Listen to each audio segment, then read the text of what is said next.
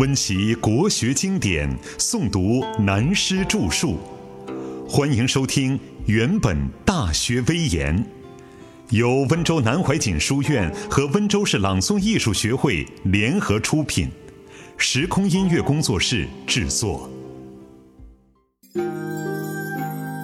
五十，所治在法，能治在人。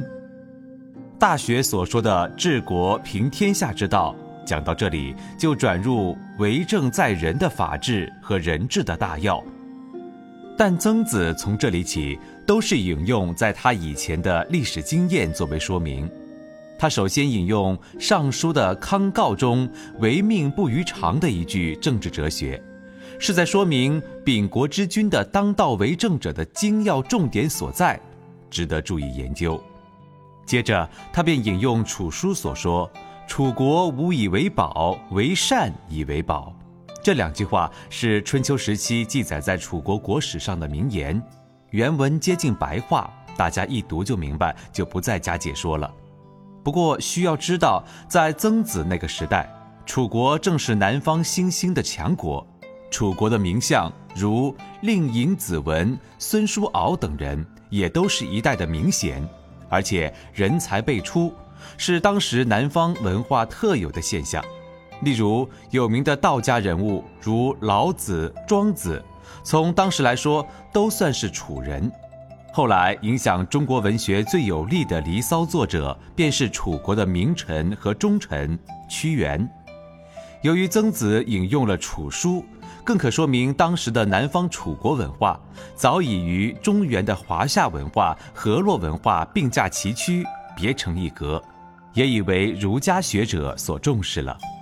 然后他又引用了春秋初期在各国诸侯中的第二位霸主晋文公的名臣就范的话：“亡人无以为宝，人亲以为宝。”晋文公是因为晋国家族的内乱，出外流亡在国际间十九年，终于能得回国即位，励精图治，称霸诸侯。当他在外流亡的时期中，追随维护他的共有四五个最得力的名臣贤辅，就范便是其中之一。他的单名是个范字，因为他是晋文公的舅舅，所以后来便以舅为姓，叫做旧范。明白了这个历史故事，便可知道旧范所说的“亡人无以为宝，人亲以为宝”的意思。也就是说，我们在国际间流亡了十九年，依靠什么法宝呢？唯一的法宝便是几个人人君子同心一致、亲密无间的团结在一起，才能赢得国际间的亲切援助。曾子从情势上发挥，然后他又引用了情势的一段话，说明一个领导者重用贤者的不易道理。这一段的历史故事比较长一点，这是有关秦始皇先代明王秦穆公的故事。在春秋初期，这也是脍炙人口的事迹。由此可见，秦国以一个后起的弱小诸侯，竟能自成霸业，威震四方。中春秋战国之势，诸侯国际之间，谁也不敢轻触其锋，并非偶然的事。所以，贤如孔门的高帝曾子也不得不重视秦穆公的政治文化的大要了。我们现在研究，势必要把曾子所引用秦氏的一段话先来了解。秦氏曰：“若有一个臣，假定有一个人，断断兮无他计，他能够具有明智的决断，虽然并无其他专长的技能，其心修修焉。”但他的心胸宽大，其如有容焉，好像一个大容器，能够包容各类的人物。人之有技，若己有之，别人的长处就好像是他自己的一样。人之厌胜，其心好之。别人有美德贤才，他就喜爱的很，不赤弱字出其口，实能容之。不只是在表面上嘴巴说说别人的好处，事实上他真能容纳别人的长处，犹如自己一样。以能保我子孙黎民，上义有利哉？这样的人当然能保护我们的子孙和人民，对于国家有多大的利益呀？人之有计，貌己以物之。别人有本事就嫉妒他，讨厌他；人之厌胜而为之比不通。对于别的有美德贤才的人，便故意反对他，还设法使他到处行不通，实不能容。事实上，他实在是无容人的度量，以不能保我子孙黎民，亦曰待哉。这种人绝对不能保护我们的子孙和人民，实在是很危险的人物。曾子在引用了秦氏原文以后，便加以发挥地说：“为人人，放流之，秉诸四夷，不与同中国。”这是他根据秦氏的最后几句话，说到那些当道的人，既没有容人之量，反而还嫉妒有贤德的人才。那就应该流放他们到四夷去，不和他同居中国。这好像是曾子完全学了孔夫子的办法，一上手就先处理了邵正卯再说嘛。其实并非如此。这几句话是曾子理解到秦穆公做秦氏的时候，有关百里奚和简书的出身故事。我们在后面再说清楚，就可明白他评论的要点了。因此他的后文就说。此谓为人人，唯能爱人，能恶人，见贤而不能举。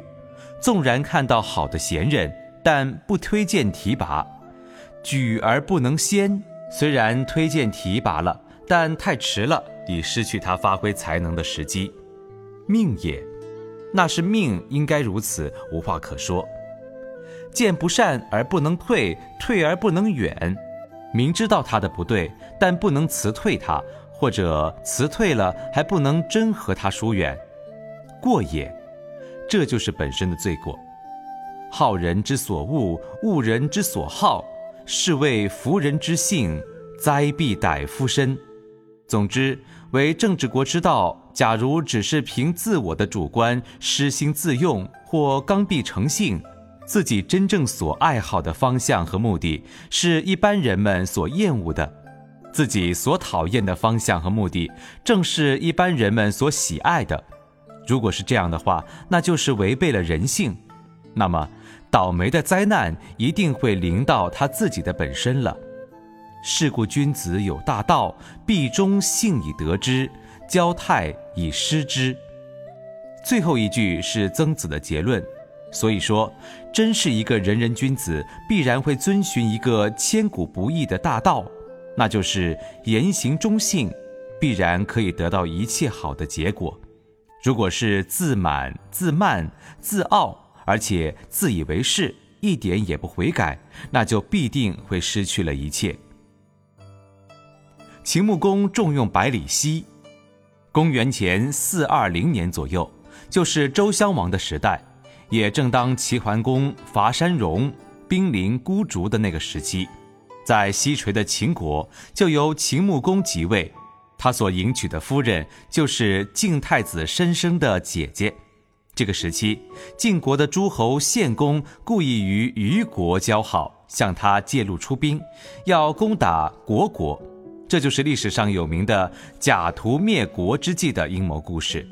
因为晋国出兵灭了虢国以后，班师回来，又途经虞国，就顺手牵羊把虞国也一起灭了，同时俘虏了虞国的君主和他的大夫百里奚。晋献公得胜回国之后，正好把女儿出嫁给秦穆公做夫人，就把百里奚分配为出国陪嫁的男仆，百里奚就设法逃亡到了宛地。但很不幸，又被楚国边境的老百姓抓住了。秦穆公却听人说百里奚是一个很有才能的贤者，便设法派人到楚国去，说自己秦国有一个陪嫁过来的仆人逃亡在你们楚国，我们愿意出五张黑色的上等羊皮做代价，把他赎回秦国。楚国边地的老百姓一听有这样高的代价，就把百里奚交还给秦国。这个时候，百里奚也已七十多岁了。秦穆公得到百里奚，首先就亲自解去他的刑具，向他请教治国的大事。百里奚就说：“臣亡国之臣，何足问？”秦穆公就说：“于君不用子，故亡，非子罪也。”秦穆公再三耐心的请教，百里奚就对他长谈了三天。秦穆公高兴极了，就把治国的政权交给他，号五谷大夫。百里奚又谦虚地说：“我实在赶不上我的好朋友简叔，他才是一个真正贤能的人才，但可惜世人都不知道他。我以前曾经游历到齐国，流落他乡，穷困到了极点，就在沛县讨饭，简叔因此而收留了我。”我想出来替齐军无知做事，简叔阻止了我，叫我不要去，因此而使我躲过了在齐国一场政变中的灾难。以后我又到了周朝的国都，周王子颓喜欢玩牛，我就以养牛的专长技术和他接近。周王子颓也有意想用我，简叔又叫我不要干，所以我就离开了周地。跟着周王子颓也在一次政变中被杀了，我总算又免了一次灾难。后来又替于军做事，简叔还是阻止我不要干。可是我明知于军不会听我的建议和计划，但是我贪图于军给我的高官厚禄待遇太好了，我就干下去了，因此终成为亡国的俘虏。我前两次听他的话，使我得免于难。就是这一次，我不听他的，所以卷入了虞国的大难之中。由于我和他个人交往的事例，便可知道简叔是一个真正贤能的人才。秦穆公听了，就马上派人以重金做礼物迎接简叔到了秦国，请他担任上大夫的职务。所以，简叔和百里奚两人成为秦国一代的贤臣，使秦国一跃而威震西戎。两人最后成为秦国的大佬。在春秋时代，诸侯国际间的变化很大。正在秦晋修好的五六年之间，晋国宫廷发生内乱，因此也影响秦晋之间许多事故。恰巧又碰到晋国大旱，闹饥荒，便向秦国求助借粮。秦穆公本来不想援助晋国，但百里奚就说：“晋国的新君夷吾得罪于君。”其百姓何罪？秦穆公认为有理，就用舟车等运输工具，由陕西运粮救济山西的晋国。过了三年，秦国也因天灾而闹饥荒，就向晋国去借粮。可是晋国的新君晋惠公夷吾反而听信谗言，趁人之危就出兵攻秦。秦穆公只好发兵，亲自主持反攻，就和晋惠公夷吾在韩地会战。晋夷吾看到战场的形势有机可乘，便亲自带了少数人马冲锋陷阵，不幸马失前蹄，陷于泥淖。秦穆公就和麾下人马想赶来活捉晋夷吾，结果不但没有抓住他，秦穆公自己反被晋军包围了，而且还受了伤。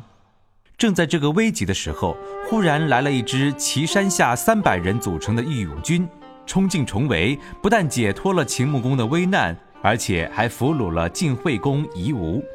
其实，这支岐山脚下的农村游民临时组成的三百义勇军，秦穆公事先一点儿也不知情。这是在几年以前，秦穆公丢了一匹平常最喜爱的名马。他跑到了岐山下面，就被山下农村的游民们抓住，当场杀了吃了。参加吃马肉的共有三百人。当秦穆公派出去寻找马匹的官吏们来了，一看国君的马正被他们放进嘴里去了，那还得了？一面派人报告秦穆公，一边想调兵来抓人抵罪。谁知秦穆公听了报告，便说：“君子不以畜产害人。”君子不可以为了畜生而伤害了别人。吾闻食善马肉，不饮酒伤人。我听说吃良马肉不喝酒会生病的，就派人专程送酒去给他们吃喝，而且声明赦他们通通无罪。所以这三百人牢记秦穆公的不杀之恩，总想找个机会报答。现在听说秦穆公正和晋国交战，而且战况不利，他们就自动组成义勇军赶来了。每个人都争先拼命冲进晋军的重围，真是歪打正着，恰恰解救了秦穆公的危机，还使他打了一次很大的胜仗，俘虏了晋惠公夷吾。这好像正是秦穆公量大福大的报应似的。这件事如果摆到两千多年以后的今天，被国际上保护动物的人知道了，一定会提出控告秦穆公和吃马肉的三百个人。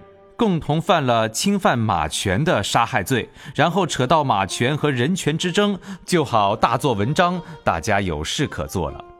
秦穆公这次受到晋夷吾的刺激太大了，便宣布要活活的杀了他，祭拜上帝。可是那时各国诸侯的宗主周天子听到了这件事，便派人对秦穆公说：“晋我同姓，未请晋君。”晋国是我周天子的同宗，我要求你放了他。同时，秦穆公的夫人正是夷吾的姐姐，当然受不了这种事的发生，他就穿了校服，光着脚不穿鞋子来见秦穆公，说：“妾兄弟不能相救，以辱君命。我兄弟犯了大错误，但我救不了他，我也只好对不起你，也不想活了。”秦穆公一看情势，便对他的夫人说。我得晋君以为公，经天子为请，夫人是忧。算了吧，我就放了他一马，叫夷吾来当场签约，叫他的太子禹来做人质，献上河西的地盘吧。当然，晋夷吾都一一照办了，就放他出来，请他住在国宾馆，并且还用最上等的饮食款待他，送他回国。秦国的国界也从此就扩展到龙门河的边境。直逼晋国的疆界了。简书哭师的故事。晋公子羽在秦国，并配秦女为妻，过了几年逃回晋国，即位为晋怀公。这件事又使秦国上下非常不满，便把居留在楚国的晋公子重耳迎接到秦国来。过了两年，秦穆公就设法送重耳回晋国，立为晋文公。秦穆公开始帮助他建立了霸业，成为春秋时代继齐桓公之后第二位霸主。但过了八年，晋文公就死了，他的太子即位，称晋襄公。因秦穆公受了郑国一个卖国贼的怂恿，便派百里奚的儿子孟明、简叔的儿子奚启和白乙丙三个人为将，出兵侵袭郑国。事先也问过百里奚、简叔二老的意见，二老都力加反对，但秦穆公坚决不听，因此二老就来阵前为儿子送行，大哭一场，断定此行必败，你们将死在萧地的山谷里。这就是《左传》上一篇铭文《简叔哭师》的故事。秦国这次出兵亲郑，是师出无名的偷袭，有人卖国，也有人爱国。恰好郑国有一位商人贤高，正在晋国的边境华地做买卖，买了十二头牛，要赶到周邦去卖。知道了秦军已到达此地，为了自己的国家，就把这十二头牛赶到秦军的司令部去，自己说是郑国派来的代表，并且说郑国知道你们大国要打来了，已经做好准备，现在先使我送牛来劳军。秦国所派的三位将领一听，认为消息已经走漏，便会议商量：偷袭无功，去也没有用，不如顺手把晋国的边境华地占领了再说。这个时候，晋文公刚死，葬事还未办完。晋襄公一听到这个消息，就赫然震怒，穿着丧服，亲自领兵来反击，大破秦军，无一人得脱者。百里奚的儿子孟明领头的三位将领也当然全被俘虏了。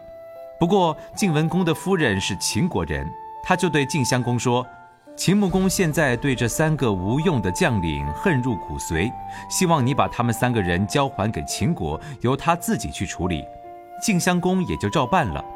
等到孟明等三个败兵之将回到了秦国，秦穆公穿了便服，亲自到郊外来欢迎他们。并且拉着他三人大哭说：“孤以不用百里奚、简书之言，以辱三子，三子何罪乎？子其悉心学耻，勿待。”换言之，秦穆公坦然承认自己在战略上已基本犯了错误，并不责怪三个败将在战术上的过错。四年以后，秦穆公更加厚待孟明等三位将领，使将兵伐晋，大败晋人，占领了王关及号。这是为了上次在萧地打败仗而雪耻，而且秦穆公亲自由毛荆渡河到了萧地，在上次打败仗的阵地上封简士兵遗骨，亲为发丧，哭了三天，乃示于君曰：“皆士卒，听吾华。于是告如：古之人谋黄发婆婆，则无所过。以深思不用简书百里奚之谋，故作此事，于后世以记于过。”这个誓言是记载在《史记·秦本纪》的原文，也许是秦穆公专对军中自白的讲话。至于曾子所引用的秦氏，可能是前方回国以后再对国内的全面讲话。这样的誓言等于是自白的忏悔文告吧。因此，我觉得需要了解秦穆公的前后史料，才能体会曾子引用秦氏以后所说“为后人人放流之”。秉诸四夷，不与同中国这句话的意义，并非写到这里又忽然插入尧典中篡三苗于三危的用意。因为中国的传统文化，从孔子的山师书定礼乐开始，特别推崇周公对于中国文化初期汇集大成的功劳，从此便奠定了孔子以次的儒家。对于上古以来流放四境边疆的东夷、西戎、南蛮、北狄以及华夷之变的界限，只在于是否具有受过华夏文化的熏陶，或是完全居于原始的粗野无闻状态的界说而已。明白了这个主要观念以后，便可知道，在周朝后期开始。出封于西陲、戎狄之间的秦国，还没有华夏文化熏陶的深厚基础，跟介于上古秉诸四夷、不与同中国的戎狄差不多。但自从秦穆公崛起后，他一切的所作所为，大体上比之当时所谓中国的各国诸侯，不但并无逊色，而且几乎是有过之而无不及之处。因此，曾子便有了上文的四句说明，再有下文的“此谓为人人，唯能爱人，能恶人”，乃至“见贤而不能举，举而不能先，命也；见不善而不能退，退而不能远，过也；恶人之所好，好人之所恶，灾必待夫身”的结论。如果你了解了秦穆公和百里奚历史故事以后，就可恍然明白。他写在秦氏以后这一段话的内意了。至于为人人，唯能爱人，能恶人的由来，可能曾子也是从秦穆公历史故事的引申而来。如十载秦穆公在百里奚以后，荣王使由于于秦的事，便可明白他的内意了。